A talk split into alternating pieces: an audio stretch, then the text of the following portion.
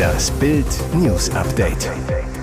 Es ist Montag, der 1. Januar und das sind die Bild meldungen Das haben sie nicht verdient. Schimmelbrötchen für unsere Silvesterpolizisten.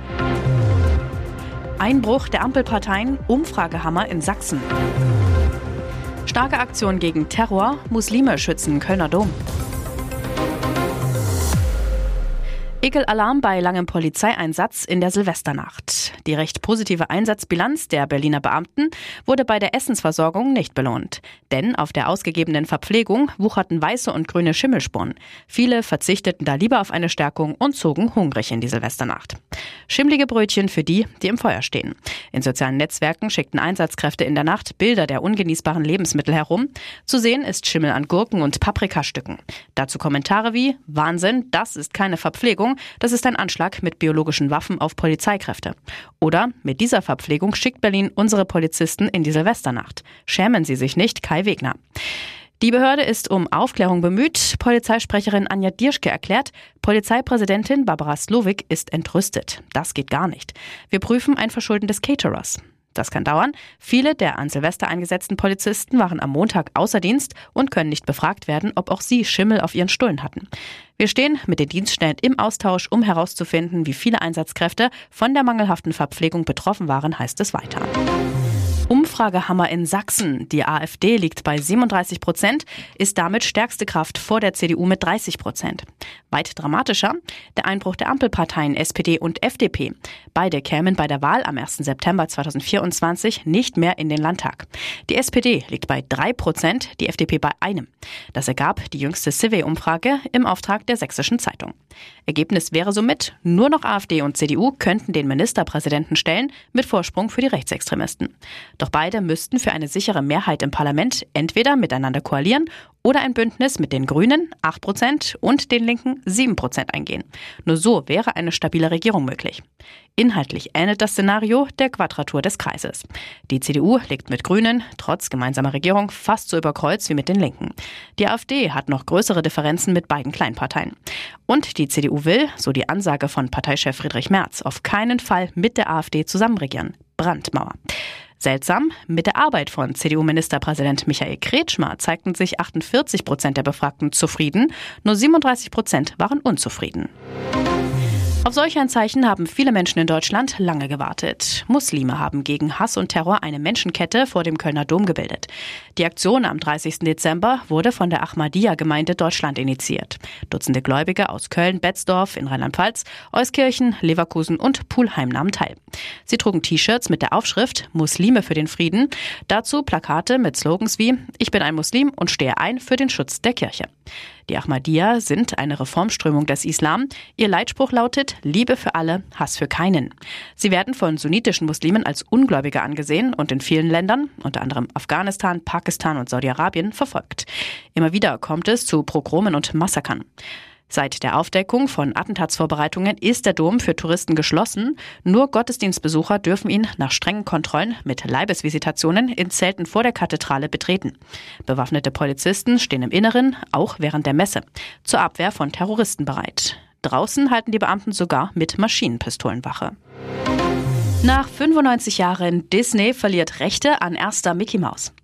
Alle lieben Mickey Mouse. Und ein Stück weit gehört sie nun auch uns allen. Heute, am 1. Januar 2024, endet nach US-Recht der Urheberrechtsschutz für den ersten je hergestellten Mickey Mouse-Streifen von Disney. Der Name des kurzen Schwarz-Weiß-Zeichentrickfilms Steamboat Willie. Sein Kinodebüt feierte er 1928. Heißt, jeder darf Mickey Mouse und Minnie Mouse und die anderen darin vorkommenden Originalfiguren kopieren, wiederverwenden und anpassen, allerdings nur exakt diese Schwarz-Weiß-Version aus dem genannten Film von vor 95 Jahren. Tatsächlich ist die Maus aus Steamboat Willie eine ziemlich dürre, grob gezeichnete Figur mit verhältnismäßig kleinen Ohren, die mit der modernen Mickey Maus nicht allzu viel zu tun hat. Zur Nutzung frei ist künftig nur dieses kleine Tier in Schwarz-Weiß, nicht aber die Mickey Maus, wie sie den heutigen Generationen von Amerikanern so vertraut ist, sagt Justin Hughes von der juristischen Fakultät der Loyola University. Er rechnet mit juristischen Scharmützeln, wenn neuere Elemente von Mickey, wie etwa die roten Shorts oder die weißen Handschuhe, kopiert werden. Und jetzt weitere wichtige Meldungen des Tages vom Bild Newsdesk. Die traurige Silvesterbilanz, drei Böllertote. Die Silvesternacht läutete für viele Deutsche ein neues Jahr voller Hoffnung und guter Vorsätze ein. Doch für einige endete die Feier im Krankenhaus. Drei Menschen starben sogar. Sie hatten versucht, Böller und eine Kugelbombe zu zünden. In Uhüst in Sachsen zog ein Mann, 22, mit einem Bekannten um die Häuser, holte gegen 19.30 Uhr eine illegal in Tschechien zusammengebaute Kugelbombe aus der Tasche. Polizeisprecher Michael Günzel erklärt, es handelt sich hierbei um große rundliche Feuerwerkskörper, die mittels einer Abschussvorrichtung durch ihre Sprengkraft in die Höhe geschleudert werden und dort den vielfachen Effekt einer normalen Silvesterrakete erzeugen. Der 22-Jährige in Uhist hielt ein Feuerzeug an die Lunte. Problem, die Kugelbombe hatte eine sogenannte gedeckte Stupine und die brennt wesentlich schneller ab als eine Zündschnur. Offenbar wusste der 22-Jährige das nicht. Die Bombe ging sofort hoch, explodierte in seinen Händen. Der junge Mann ist durch die Wucht der Detonation noch vor Ort verstorben, sagte der Polizeisprecher weiter. Sein Kumpel, ebenfalls 22, wurde leicht verletzt, musste in der Klinik behandelt werden. In Eschelkamm in Bayern warf ein 18-Jähriger laut Polizei einen Böller in ein Kunststoffrohr, um ihn darin explodieren zu lassen. Als der junge Mann mit dem Kopf über dem Rohr war, explodierte der Böller, verletzte ihn am Kopf. Der 18-Jährige starb. Schrecklicher Böllerunfall auch im Koblenzer Stadtteil Rübenach in Rheinland-Pfalz. Gegen 20.55 Uhr zündete ein Teenager einen Feuerwerkskörper, wurde durch die Explosion lebensgefährlich verletzt. Hinzugerufene Rettungskräfte versuchten noch, ihn zu reanimieren, ohne Erfolg. Der 18-Jährige starb am Unfallort. Die Kriminalpolizei ermittelt.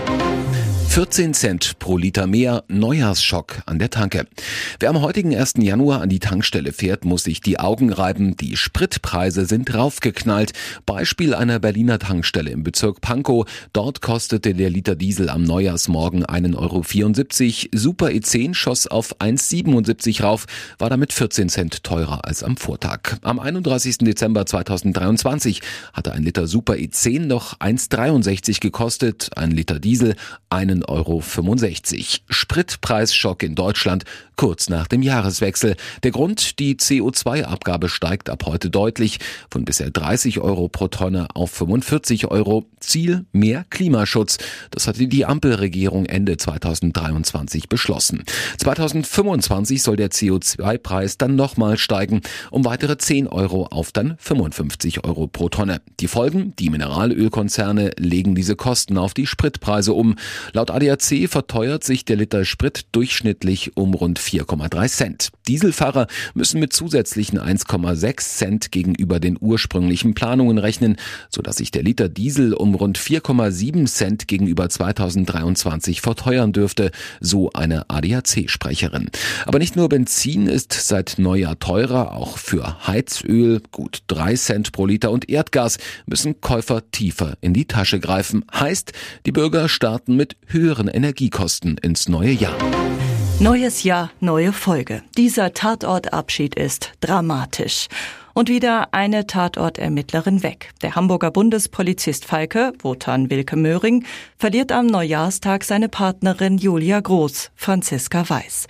Was bleibt, ist ihre 13. und letzte Folge. Ihre Figur sei auserzählt, sagt sie. Zum Abschied darf Groß ganz viel singen. Razzia in einer Passfälscherbude. Ein junger Mann rennt weg vors Auto von Falke und Groß. Der flüchtet trotzdem weiter. Als Falke einem Ständchen von Groß und ihrer Band zum 25-jährigen Dienstjubiläum lauscht, ruft der weggeflitzte Unbekannte bei Falke an. Er sei in Gefahr und Falke kenne ihn ja. Nö. Falke erkennt ihn auch beim Treffen nicht. Wenig später treibt der Unbekannte erstochen im Hafen. Jetzt dämmert's Falke. Denis Demirovic war als Kind Bosnien-Flüchtling und wurde vor 22 Jahren bei einem rechtsradikalen Brandanschlag auf ein Jugendzentrum verletzt. Hier ist das Bild News Update.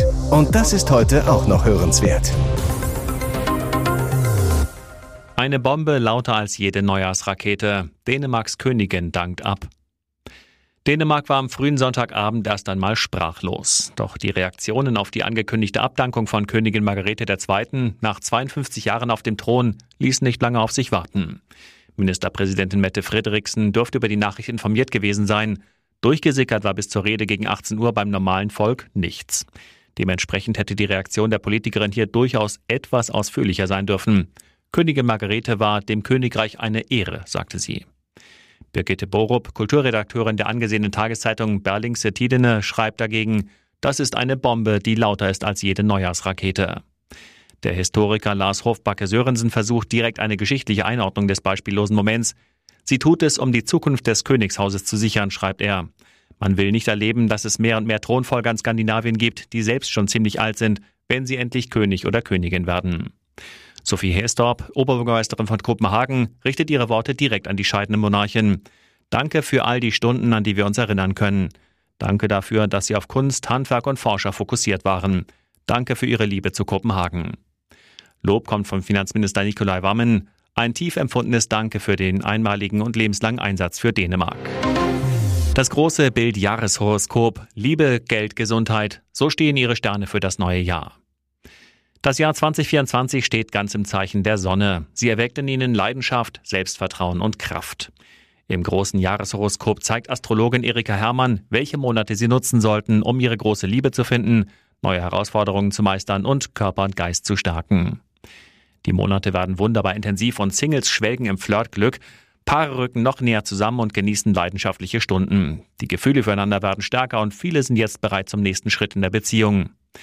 Geldsegen und Zukunftschancen. Die Sonne leuchtet unsere Stärken optimal aus und hilft uns dabei, uns in beruflicher und finanzieller Hinsicht von unserer besten Seite zu zeigen. Selbst ehrgeizige Pläne von Vorhaben lassen sich erfolgreich verwirklichen. Kondition und Wohlbefinden. Die Energie der Sonne wirkt belebend und stärkt Kondition und Wohlbefinden. Wir fühlen uns einfach gut in unserer Haut und tun uns generell leichter aktiv zu werden und unsere Pläne voranzutreiben. Gute Vorsätze werden nicht zerredet, sondern umgesetzt. Wann die Sterne genau für Sie günstig stehen, das lesen Sie bei Bild Plus.